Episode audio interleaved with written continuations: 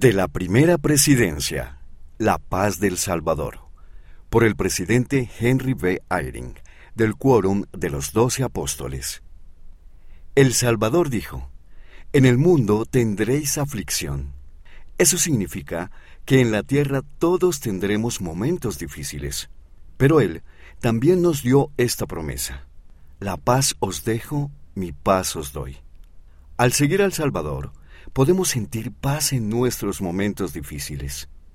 Cuando tomamos la Santa Cena, prometemos recordar al Salvador. Puedes pensar en Él de maneras que te ayuden a sentirte cerca de Él. A veces pienso en Él arrodillado en el jardín de Getsemaní. A veces lo imagino llamando a Lázaro para que salga del sepulcro. Al hacerlo, me siento cerca de Él. Siento gratitud y paz y tú también puedes sentirlas. Jesús prometió que si guardamos sus mandamientos y los seguimos, el Espíritu Santo estará con nosotros. Entonces podemos hallar paz, sin importar lo que suceda en nuestra vida.